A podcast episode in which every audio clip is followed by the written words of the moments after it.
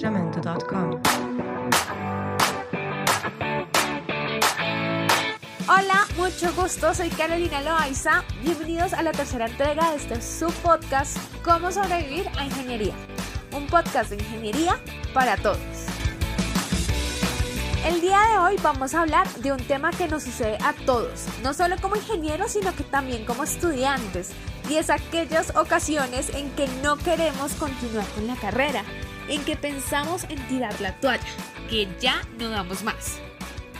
Así es, Coco. Estadísticamente, según el diario El Espectador, de los estudiantes que entran a la universidad, el 42% deserta. Esto en cifras redondeadas del Ministerio de Educación está entre el 12 y el 13% de deserción semestral en Colombia. Y no es algo que se reduzca únicamente a cuestiones económicas. Muchas veces es cuestión de adaptación a la vida universitaria y otras, por supuesto, son cuestiones económicas. Esto ha dejado a Colombia como el segundo país en Latinoamérica con la mayor tasa de deserción universitaria. Y esto, queridos oyentes, es nuestro tema de hoy. Es cierto, Andy, y es que siento que es algo que nos pasa a todos. Eh, todos hemos estado expuestos, ya que de alguna u otra manera lo hemos vivido, ya sea porque nosotros mismos lo hemos experimentado o sea porque alguno de nuestros amigos de esos de principio de carrera no pudo continuar por alguna razón. Y como lo dijo Andy, este es el tema que vamos a tratar, dado que todos nosotros de alguna manera hemos vivido esto. Por ejemplo, en mi caso, por lo menos, habían una vez que metí un semestre de tres materias. Esas tres materias, pues, eran todas muy difíciles. También fue, es, en esa ocasión también solo metí tres materias debido a que había un problema económico en mi casa, entonces no podía dejar de estudiar y pues tampoco podía matricular todo el semestre. Y pues bueno, metí las tres materias así súper difíciles. E imagínense que, que me di cuenta que me estaba comenzando a quedar súper grande. Es que además de eso eran materias donde solo pasaba una o dos personas en ese entonces. Entonces eh, me di cuenta de que no lo iba a lograr y traté de todas las formas eh, hacerlo, pero pues no lo logré, no pasé. Creo que solo pasé una materia y las otras dos, sí, sí, pues las perdí. Y eso para mí fue una, un momento de crisis, porque para eso, o sea, en mi, en mi universidad, eso significa repetir un semestre tres materias, significa que en un año solamente vi se, eh, las tres materias, si las pasaba en, en la segunda vez. Eh, en un promedio en el que un año se ve como 12, 13 materias, yo me sentí como que había perdido ese año. Yo siento que ese fue el peor año de mi vida. Y yo dije como, no, yo no sirvo para esto. O sea, hasta aquí llegó mi sueño de ser ingeniera mecánica. Ya no doy más, ya, ya me rindo, tiro la toalla. Y me acuerdo bien que yo dije, voy a estudiar ingeniería de sistemas. ¿Por qué no? Voy a estudiar ingeniería de sistemas. Y comencé a hacer los planes, hice todo para cambiarme de, carrera. Cuando, cuando hablé con mi papá, y yo creo que mi papá ha sido ese tipo de persona que no me ha dejado rendir. Y me comienza a decir, no, Caro, ¿cómo vas a dejar la carrera? Piénsalo dos veces. Y me hizo pensarlo y pensarlo. Lo más curioso es que después de ese semestre mi promedio no bajó de, de 3.8 y eso es mucho en mecánica. Y siento que tenía que pasar por eso para recargarme y ser una mejor estudiante. Entonces, em, no sé si Jesus ha pasado por algo similar o algún amigo de, de Jesus ha tenido que pasar por algo así. Mm, pues así cerca a no querer, no, pero sí, sí he tenido varias complicaciones con mi carrera por el tema del ICETEX. Uy, si eso no le ha quitado los sueños a media juventud, no sé qué más.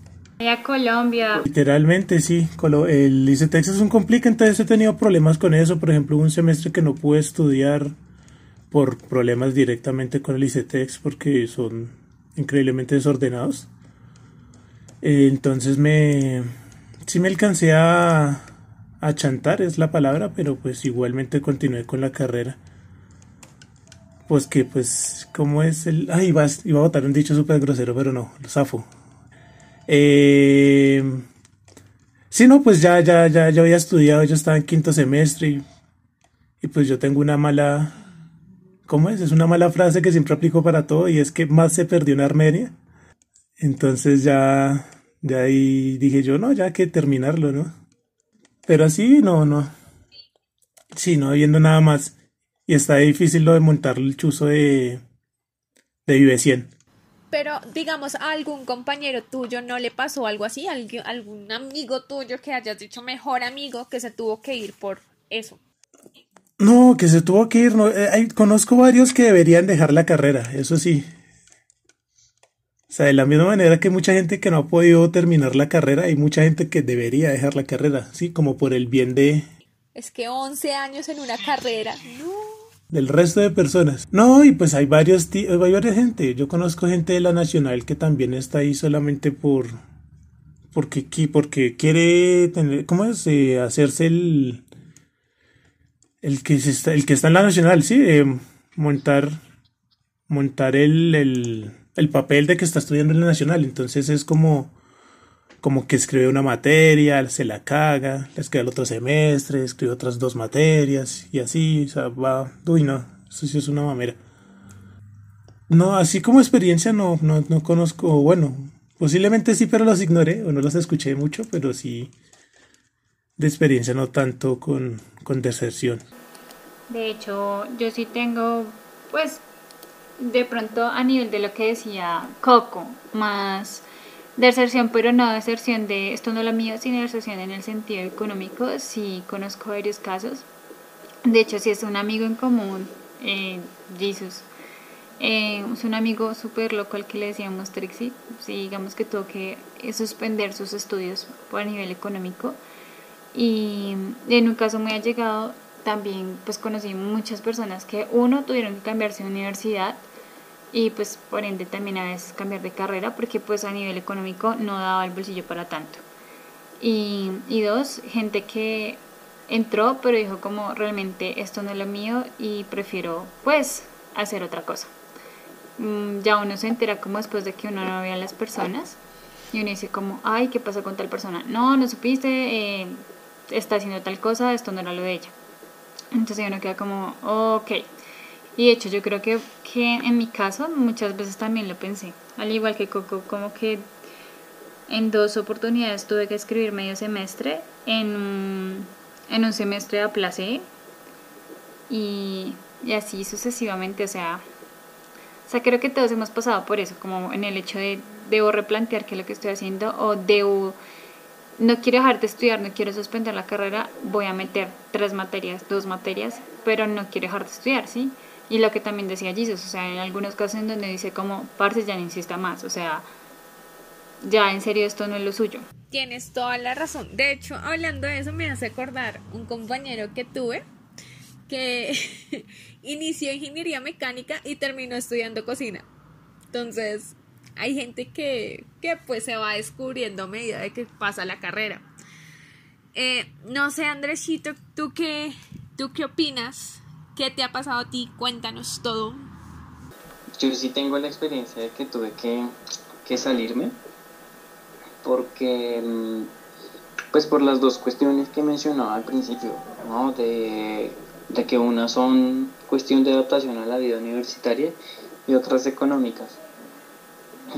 Digamos que una pujó a la otra. Mm, De alguna manera como que no había mucho dinero, no había como muchas muchas ganas tampoco de seguir. y Yo dije como que no, es mejor darse una pausa, darle como un, alivio económico a- al bolsillo pues de mis papás, de mi mamá más que todo realmente. Y, y sí, eso le ayuda muchísimo a uno a, a replantearse muchas cosas. Entonces, ¿será que sí es que quiero estudiar? ¿Será que sí soy bueno para limpiar las cañerías, por decir algo? O, o de verdad sí, como ingeniero ambiental me puedo llegar a plantear todos los retos que puedo llegar a, cumplir en, en un mundo en donde finalmente la parte ambiental es como lo primordial de todos los proyectos o, o digamos es como la base y intenté entrar a otra universidad presenté el examen de esa universidad estuve a punto de pasar una carrera que me iba a dejar peor de exhausto y muy seguramente no me iba a adaptar. Y finalmente decidí volver a la universidad, decidí continuar con la carrera y como pues démonos una oportunidad, no, no dejar como ciclos abiertos, como dicen las mamás, entonces, entonces seguí. Mi historia es de, es de qué, es de cómo me fui por un año, abandoné, viví uno de los mejores años de mi vida porque la verdad descansé de mucha gente y uno llega con como con como con nuevas energías, nuevos aires y con una actitud distinta. Y creo que eso es lo más importante cuando uno está estudiando, porque uno empieza y realmente muchas veces uno no sabe si realmente eso es lo que quiere en la vida. Entonces, pues, esa es mi historia. Andy, me causa curiosidad eh, cuando mencionas que hiciste la inscripción a otra universidad, otra carrera que sentías que de pronto te iba a desgastar. No escuché si la mencionaste. Me causa curiosidad qué carrera fue y si nos quieres comentar y qué universidad. Eh, sí, Cata. Eh, la carrera que yo quise estudiar fue medicina. Porque siempre, yo no sé por qué muchas veces uno escucha como que los estudiantes ven como a la medicina como un reto o, o, lo que he sentido yo muchas veces es que la medicina es una frustración de muchos estudiantes porque la ven como en el top de carreras económicamente, eh, anímicamente y y no sé, de muchas como que formas es como, no sé, quizás algo egoísta de las personas de querer salvar a, la humanidad o algo muy filantrópico, no sé. El caso es que yo era también de esos que vivían frustrados porque no, no pude estudiar medicina, entonces dije, ¿cómo? Intentemos estudiar medicina, en donde pues no tengo la plata para pagar una universidad muy cara, entonces me decanté por la Nacho y me faltaron, qué sé yo, como 30 puntos para quedar en el primer grupo entonces ya, esa es la respuesta a tu mágica pregunta. Yo quería decir algo complementando lo que había dicho Andy respecto a, al cuando, digamos, pues dejó de estudiar por un año. Y sí, pero yo no sé, Andy, en, en mi caso no, no fue como, como a ti que tú regresaste y dijiste como llego con nuevos aires y super cute.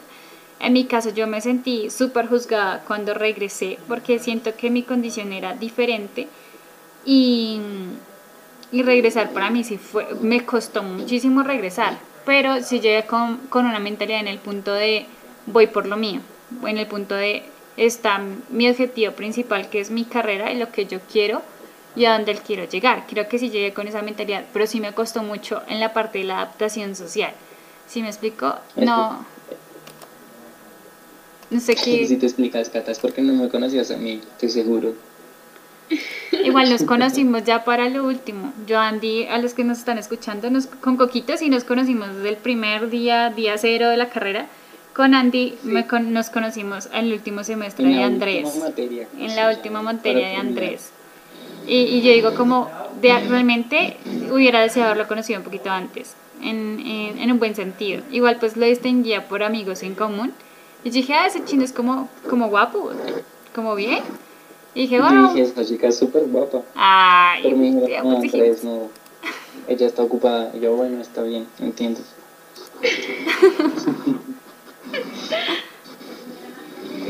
es verdad.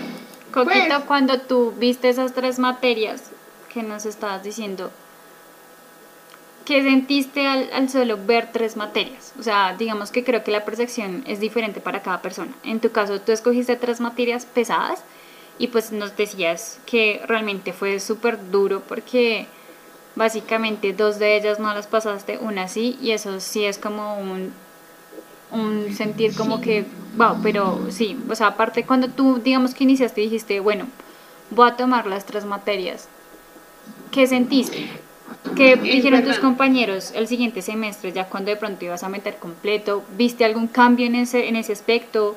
No sé, lo digo es porque yo siento que esto va a sonar retonto, pero así lo veo yo. Hay gente que como que ve que tú te atrasas y te dejan de hablar. Sí, como que es como, ay, no se atrasó. Como si fuera un, una pan, como, como algo contagioso, yo qué sé. Pero quiero añadir algo que creo que fue fundamental en esa etapa. Y es que, como Jesús antes hablaba, hay personas que, que, que van muy atrasadas en la carrera y yo comencé a juntarme con ese tipo de personas. Y esta cuestión de que mira con quién andas y te diré con eh, quién eres, creo que fue muy aplicable. Porque, pues, o sea, yo veía que esas otras personas estaban relajadas y yo también era como, están relajados, yo porque voy a estar preocupada. ¿Saben qué fue lo más duro de ese, de ese semestre que perdí? Que esas personas que iban tan atrasadas sí pasaron el semestre y yo no. Y yo quedé como, no. Gracias a Dios, tengo muy buenos amigos en mecánica y antes de darme la espalda me apoyaron. Dijeron como no importa, Coco, en lo que pueda te ayudo. O sea, la verdad han sido muy lindos. Es, me, siento, me siento bendecida por esos amigos tan hermosos que tengo. Pero, pero sí fue difícil para mí para decir, pucha, si no me pongo las pilas, realmente voy a quedar igual que ellos. Y van a pasar 12, 13 años y no termino la carrera gracias a Dios, después conocí a uno de mis mejores amigos, el cual literalmente le dije como voy a ser tu escudera y vamos a salir adelante y desde que me comencé a juntar con él y a ver materias con él, como que me comenzó a ir mucho mejor en la carrera. Y así es como, amigos, he terminado un décimo semestre. Espero terminar materias ahorita. No pensé que iba a llegar, pero llegó el día. es de, mucha paciencia, ¿no? Y mira que tú, por ejemplo, tienes una condición que era lo que yo mencionaba al principio, ¿no? Que también a veces es de cómo uno se puede adaptar a la vida universitaria. Y tener muy buenos amigos, que es una de las cosas que yo siempre como que menciono, que finalmente uno muchas veces va a la universidad a hacer lazos, porque finalmente lo que uno termina aprendiendo, dice una amiga, es una pincelada y lo que realmente uno va a dedicarse a hacer. Porque después profundizas en el trabajo, o sea, volviendo a estudiar y ya de verdad profundizar más en algo, pero pues la universidad a ti te va a ayudar a, perdón, a establecer lazos y, y sí, adquirir conocimiento. Tienes toda la razón, yo siento que que la universidad lo que más me ha dejado han sido esos lazos, esos amigos. O sea, miran, miren, mírennos a nosotros. es una prueba de lo que nos ha dejado la universidad. Y estoy muy agradecida por eso, la verdad. Entonces, ya saben, acá los que nos escuchan y son estudiantes, fortalezcan amistades. Esos son los que en un futuro, digamos, ya que estamos hablando de eso, mi papá, como algunos ya saben, mi papá también es egresado de la misma universidad de nosotros. Pero me gustaría algún día tenerlo acá. A él le tocó un poquito muy difícil la carrera en ese entonces. Próximo invitado. Eso. a él le tocó pagarse, él era vigilante y él le tocaba trabajar en la noche y estudiar de día. Y además estudiaba ingeniería metalurgia, o sea, era metalúrgica. Eso era una carrera que era como la parte difícil de ustedes y la parte difícil de nosotros, mezclada en una. Y no había Google en esa época. Entonces era mucho más difícil.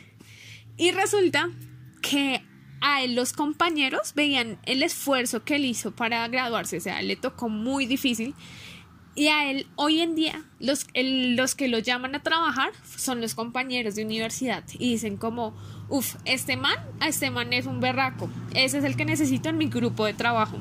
Una persona así que da de todo. Entonces, siento que, o sea, eso ha sido una de las enseñanzas que mi papá me ha dado. Me ha dicho como sus amigos en algún momento van a ser sus jefes o van a ser las personas que te ayuden a ti.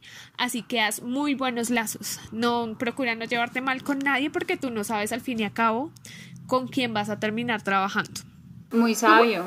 Eso es muy sabio. De hecho, creo que lo he escuchado en varios lados. Lo que tú dices sí es muy sabio. O sea, realmente los lazos de uno o sea, o es el jefe, o es el, o es el trabajador de uno, o es el par de uno, pero siempre uno por eso es que le dicen como cuidado por cómo se expresa, cuidado cómo se relaciona, cuidado con sus actos, aunque a veces eso sea fastidioso en algún punto, eso es como, a veces uno quisiera ahorcar a alguien, pero es como, no, contrólate, soy mejor, soy mejor. Es como de tener mucha paciencia, ¿no? Y pues ya saben amigos, tienen que salir de fiesta, cuídense. Por favor, cuídense. Sí. Bueno, eh, también esto me recuerda algo que él me ha dicho, y es que a esto se le llama carrera por eso mismo, porque literalmente tocaba vencer muchos obstáculos, muchos, o sea, lamentablemente no van a llegar al final. A muchos les va a tocar un poquito, le va a tomar un poquito más de tiempo.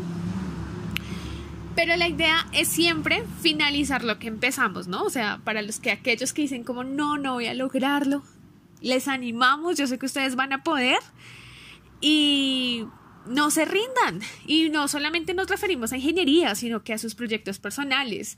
Y recuerden que mientras que haya vida, hay esperanza.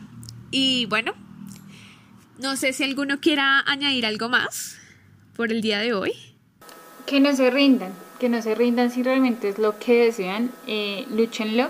Em, si tienen que pausar la carrera, ya sea por cosas económicas, por cosas personales, ok, pausenla, pero que cuando continúen, continúen con todo. Como dicen que cuando te caes, si te levantas, te levantas porque vas para más allá.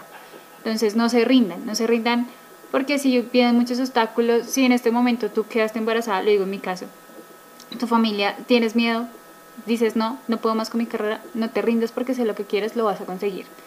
Y un hijo no es tranca. O sea, si alguien está escuchando esto y está embarazado, no es tranca. Antes es como pues la puerta para seguir más adelante. Si en este momento tú te pagas solo la universidad, ok, plantealo bien y valora entonces el esfuerzo que tú mismo estás haciendo. No pierdas tu tiempo, porque realmente lo que decía Coquito es una carrera. Estamos en una carrera de, pues, de irnos formando, de, de que algunos, pues, y no te compares, o sea, no nos tratemos de no compararnos con los demás, porque cada uno tiene su ritmo y yo creo que lo que más a uno le latiga como estudiante es, ay, pero es que esa persona sí y yo no, no Usted puede ir a su ritmo y usted puede a su medida. No se compare y crean usted mismo. Es verdad. ¡Bravo! ¡Me encantó! Le doy un aplauso, un tiro en ramo de flores. Me encantó. Le pido, le, pido el, matrimonio, pero ya. Lo siento, estoy comprometida. a lo, lo, que dijo, lo que dijo Cata, pues finalmente si no cae, ya pues no va a seguir bajando, sino ya lo que queda es subir, subir, subir y subir. Y como conclusión yo diría que está bien, está bien salir de fiesta, ¿no? Está bien emborracharse. O sea, normalmente somos ingenieros y todos saben que los ingenieros tomamos mucho. Aunque bueno, muchos dicen que no tanto. Pero, pero pues es un buen, es un, es un buen lugar para, para conocer gente, para hacer amigos y futuros socios. Así que piénsenlo. Eso. Bueno, muchachos. Entonces, por hoy ese ha sido nuestro podcast. Espero les haya gustado. Lo hicimos con muchísimo amor para ustedes. Eh, síganos en Instagram como arroba sobrevivir a ingeniería y a través de la plataforma que nos estén escuchando. Nos vemos en un siguiente capítulo. Que tengan una excelente semana. Y eso ha sido todo por hoy. Chao.